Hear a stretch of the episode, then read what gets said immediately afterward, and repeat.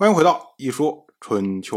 鲁国第二十一任国君鲁武进入在位执政第二十八年，本年的秋天，鲁国大夫仲孙杰前往晋国，他呢通告晋国说，鲁国因为弭兵之盟的缘故，将要前往楚国朝见。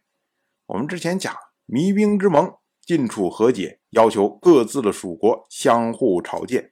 那鲁国作为晋国的属国，自然呢要去楚国朝见。但是呢，鲁国比较谨慎，他唯恐说：“哎，我自己去朝见了楚国，虽然我是符合弭兵之盟的约定，但是呢，搞不好晋国会多心呢。啊，觉得你为什么那么积极啊？虽然说你要去朝见，你可以晚点去啊，你怎么匆匆的就要去啊？哎，你怎么规格这么大呀？呃，等等等等，这样的话呢，对鲁国就会非常的不利。”所以呢，鲁国在起行之前，先要通告晋国说：“哎，我要去了啊！您有没有什么要叮嘱的呀？有没有我们需要注意的呀？你提醒一下，哎，到时候防止我过去以后做了不当的行为。哎，等于是这样哈的一种做法。同样是本年的秋天，因为之前陈国、蔡国都去晋国朝见，那对应的呢，晋国的属国郑国。”他也要去楚国朝见，但是郑国是一个比较有个性的国家，正常情况下，国君能不去就一定不让国君去。所以呢，郑国的国君郑家他就派出郑国的大夫游吉前往楚国聘问。哎，游吉呢，实际上就是去试探一下，当时弭兵之盟要求蜀国相互朝见，哎，那我们改成聘问行不行？就是我本来是国君去，现在我改成大夫去，行不行？结果呢，游吉走到了汉水，就被楚人给撅回来了。楚人说：“弭兵之盟，贵君屈尊亲临。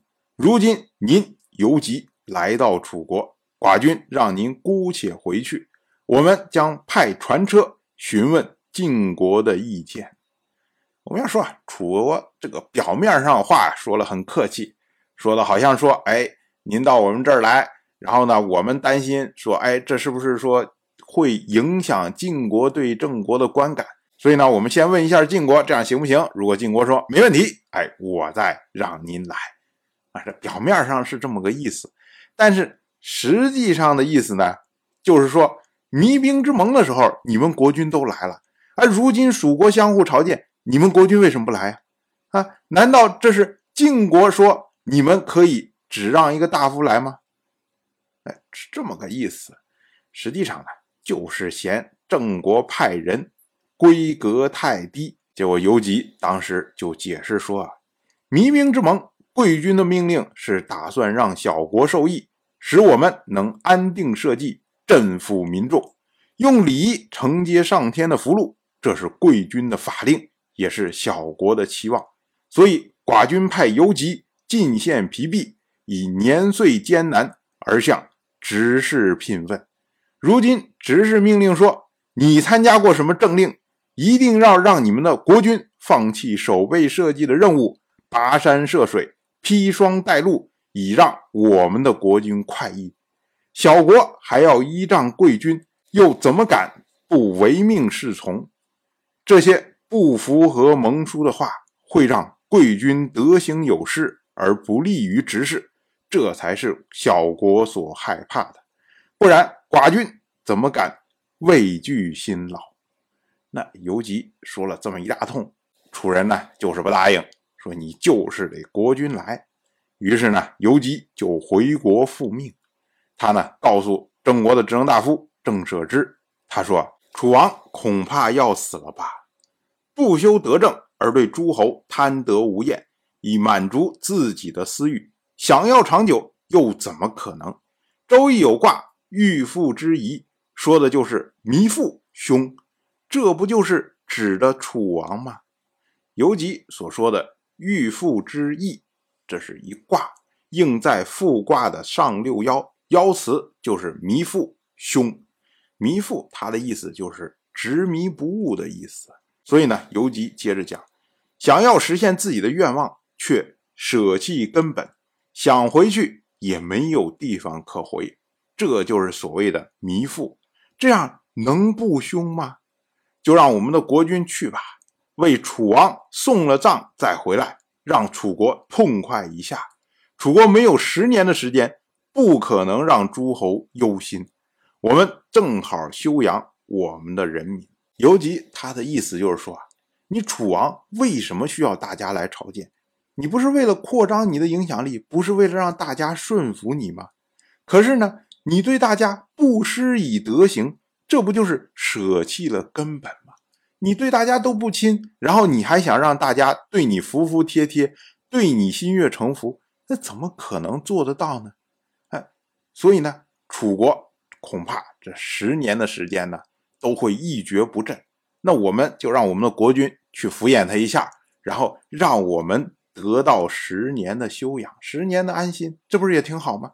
哎，就是这么个意思。郑国大夫毕兆当时也评价说：“今年天王和楚王都要死，岁星不在正常的位置，而跑到了明年的位置，要危害朱雀的尾巴，所以王室。”和楚国都要受到灾难。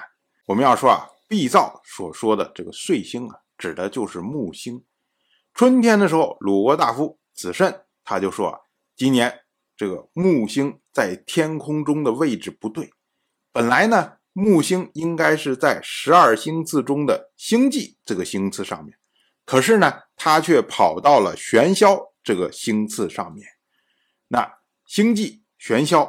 他们都在北方，所以呢，这个被称为司次在北，也就是说，在北方位置混乱了。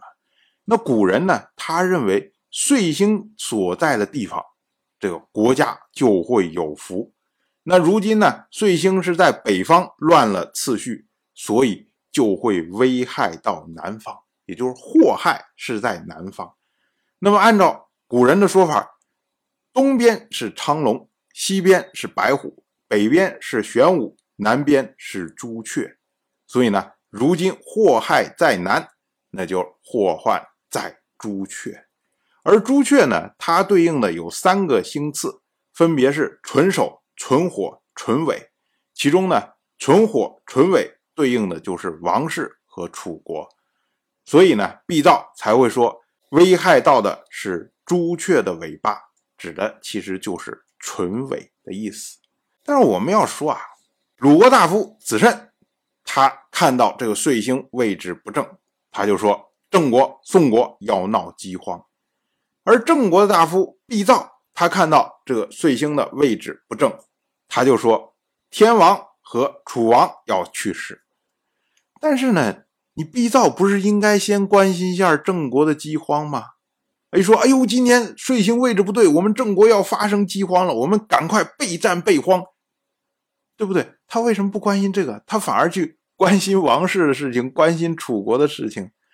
哎，这个说到八卦的时候，大家都喜欢说别人的，不喜欢说自己的。当然，这是一句戏言了。当然了，我就这么一说，您就那么一听。感谢您的耐心陪伴。《一说春秋》的第一本图书《惊泽》已经正式出版，《惊泽》收录了从春秋开篇到郑国国君郑务生去世的春秋故事，加上多篇的番外回声以及年表、人物关系图、春秋经原文等辅助内容，方便大家和音频参照阅读。有兴趣的朋友，快去公众号《一说春秋》看看吧。